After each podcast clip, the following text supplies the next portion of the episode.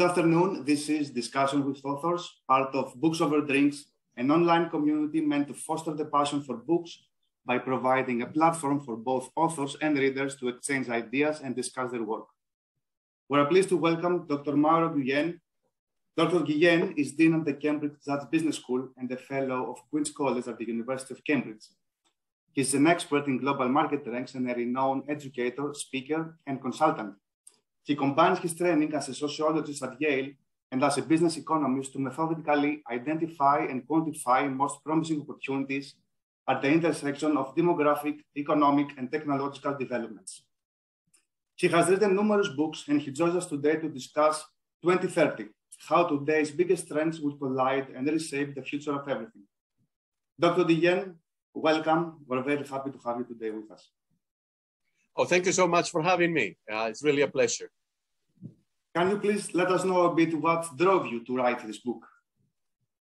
Well, I wrote this book because um, some seven or eight years ago, I was making presentations about, uh, you know, the future of markets, the future of the, the global economy. And my, I was perceiving in the audience a sense of uh, angst, of, uh, you know, uh, fear about the future. And so I thought um, uh, it would be a good idea to write a book that essentially provides people with a roadmap, with an understanding of what's going on, and maybe with some ideas as to how to position yourself in a way that you can take advantage of those changes. No, I understand. So you approach the subjects in this book using uh, lateral thinking. Can you let us know more about this uh, methodology and how it can be applied to tackle different problems? So lateral thinking is all about connecting the dots. So in other words, um, that oftentimes what happens is that one trend by itself doesn't create a huge transformation.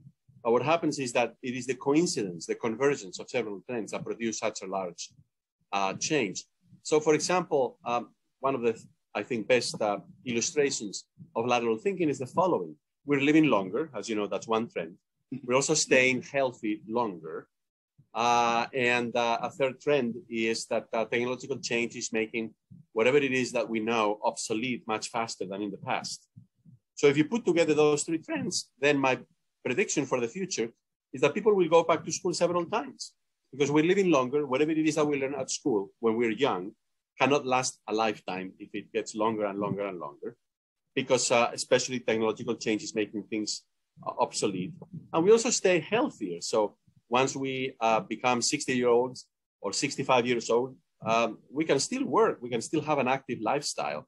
Uh, and uh, you'll see that uh, we're going to be witnessing in the world people in their 40s, in their 50s, in their 60s, even in their 70s, going back to school, not because they want to learn for the sake of learning, uh, although that's also very good, but also because they want to learn in order to have useful skills in the labor market.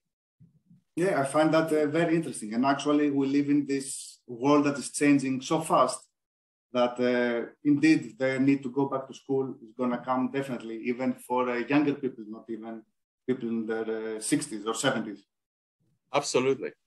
So I wanted to ask you, uh, you wrote, the book was published in uh, 2020.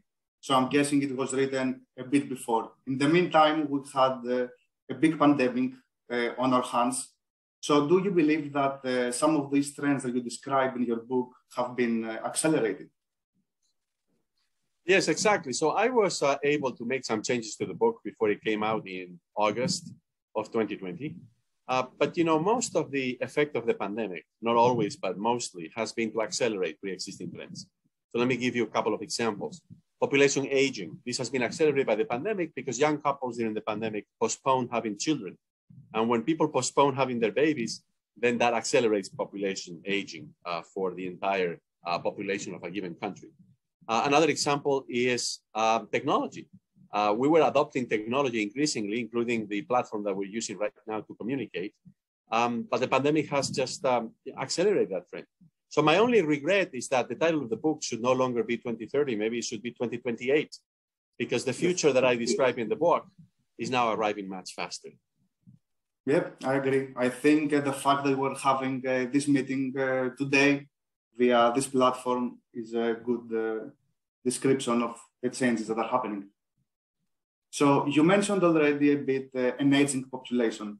And uh, you talk in your book about this emerging consumer segment, the gray market, or in other words, people above the age of 60. So we live in an aging world, certainly in the developed market. Can you tell us a bit more how this will uh, play out in the future? Yeah, this is the uh, fastest growing market in the world. It's a segment of people above the age of 60.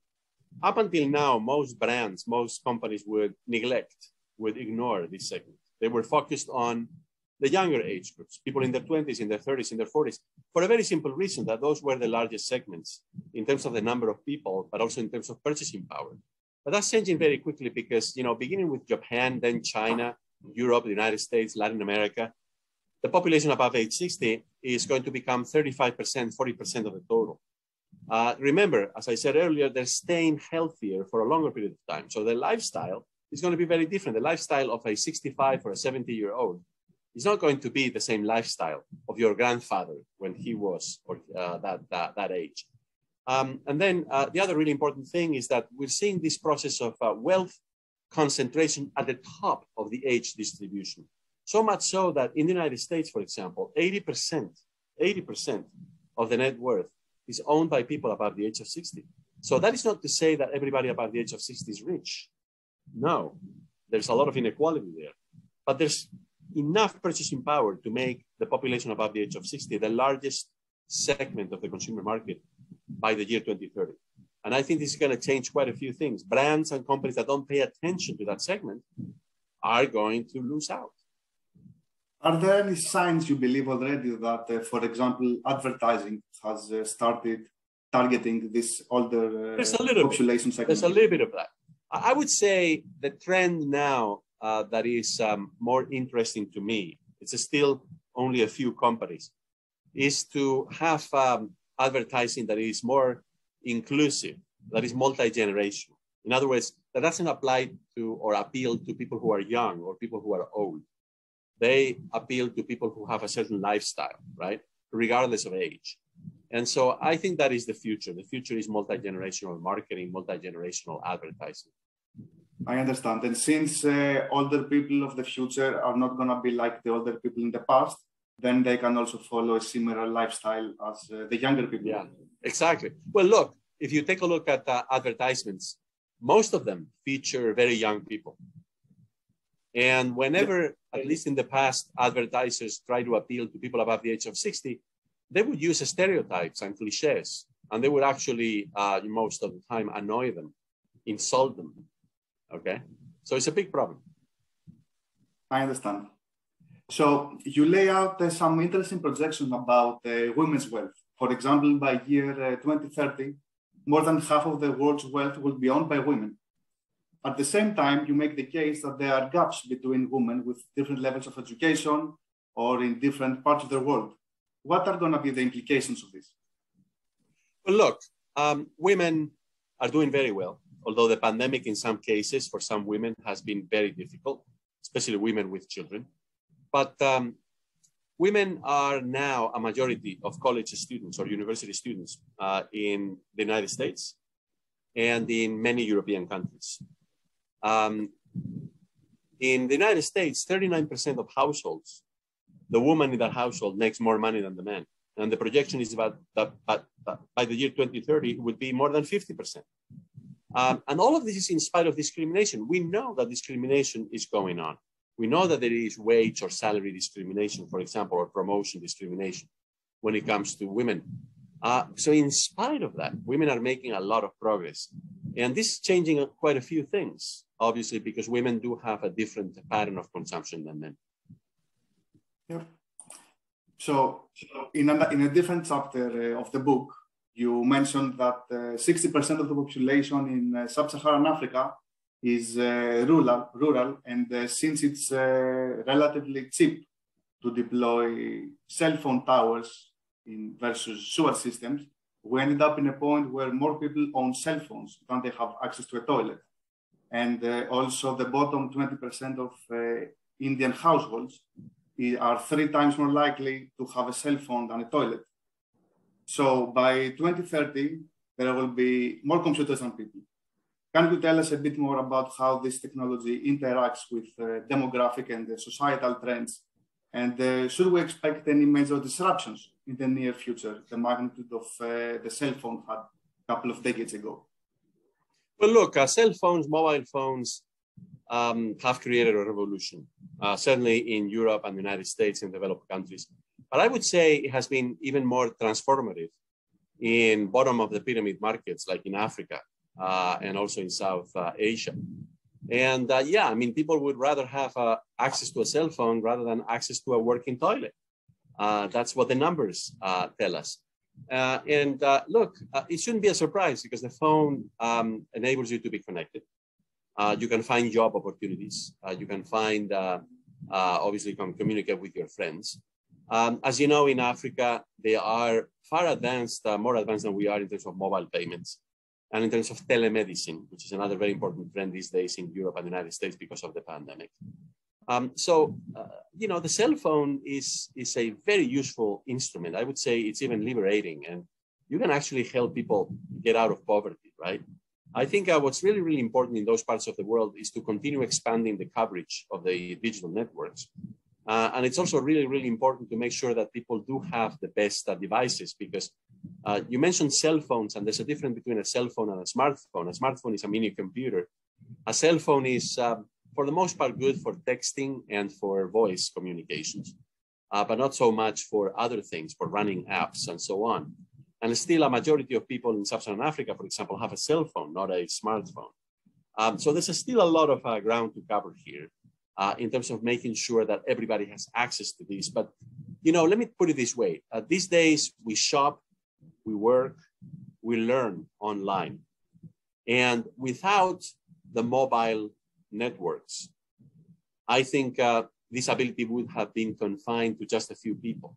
So the, the, the mobile phone um, has been really a big revolution in terms of access. Yeah, because I believe uh, one statistic mentioned in your book was that uh, only 10% of people in sub-Saharan Africa own a bank account, but they yeah. can perform uh, mobile payments uh, via their smartphone. Yeah, yeah, exactly. Yeah. Uh, because uh, banks never really invested, and the same goes for doctors. especially in rural areas, you don't have that many doctors. Yeah, exactly, and this leads to the increase in the telemedicine business. So you argue in the book that uh, blockchain technology can be used not only as a currency, but uh, also in most of human transactions as a sort of official registry, leading to the tokenization of everything. Can you tell us yeah. a bit more about this? And uh, well, I think um, yes, I think that uh, cryptocurrency, if it's just a substitute for money, uh, is really not not going to displace the dollar or the euro or the renminbi uh, because governments and central banks will continue to want to have a uh, control over the supply of money, right? I mean, this goes without saying. However, I believe there are a lot of uh, very interesting entrepreneurial opportunities if people bundle things. So that's what, what uh, normally is called digital tokens. So a digital token is not just uh, money, it's also, um, you know, any information that you want to transact. Uh, it can be used for entering into digital contracts. Uh, it can be, uh, for example, something that gives you the right to vote in an election or for something, let's say, in your neighborhood association. Um, it can be something that uh, uh also encourages uh, behavior that is pro-social behavior. For example, behavior that is uh, consistent with preserving the environment. So I think that's where the future is. The future is in digital tokens as opposed to in cryptocurrency per se. But these digital uh, tokens, of course, will include cryptocurrency, uh, but will be far more than just money. And how do you think that people could get convinced to use something so decentralized? So how would they, they gain their trust to use a blockchain? Something that many people yeah. still don't understand to this day. Yeah, well, blockchains can be open and decentralized. Uh, blockchains can also be for certain people only. Like remember, companies and various organizations they have internal blockchains for them. Uh, there's a big discussion here because, as you know, even with something that is designed explicitly as a decentralized network, for example, Bitcoin, uh, has become very centralized, not so much on the side of users, uh, but rather on the side of the miners, of the people who uh, verify transactions for Bitcoin. So we are now in a situation in which, in spite of the fact that the market for Bitcoin has taken off, uh, very few, um, you know, um, entities, let me put it that way, or nodes in the network, actually account for a very large percentage of the uh, uh, transaction verifications on that network. So there has been uh, de facto centralization, even with something that was explicitly designed as being decentralized, like Bitcoin. No, thank you. I agree. So I think in the near future we will see some big changes on uh, that subject. Well, Dr. Guillen, thank you very much for your time. I have uh, one last question for you. So since this is uh, Books Over Drinks, I would like to ask you if you have uh, a drink that you would recommend that would go nicely with your, your book, 2030. Yeah, well, I think, um, you know, I would recommend uh, champagne, uh, especially rosé. So not whiskey. I mean, we, you know, when people read my book, uh, I think they realize that there is a cause for optimism. Okay, I provide in the book a roadmap. I provide in the book some ways of thinking uh, positively about the future. And so I would like to celebrate the future. Uh, I would like to celebrate the potential that it can bring. Let's focus on the opportunities. Uh, let's, uh, of course, address the challenges and the threats, but let's focus on the opportunities. So it's a big toast here with, uh, you know, rosé champagne, if people can imagine it now, which is my favorite, uh, you know, to the future. Yes, I completely agree with that. I think even though some of the subjects might seem scary to some readers, I have to say that the book overall is written with a very positive vibe. And uh, even at the conclusion, you have some tips how to survive 2030. So okay. I will drink to that. Wonderful. Thank, Thank you so much, much for inviting me. Dr. Guillen. Wish you a nice day. You too. Bye bye.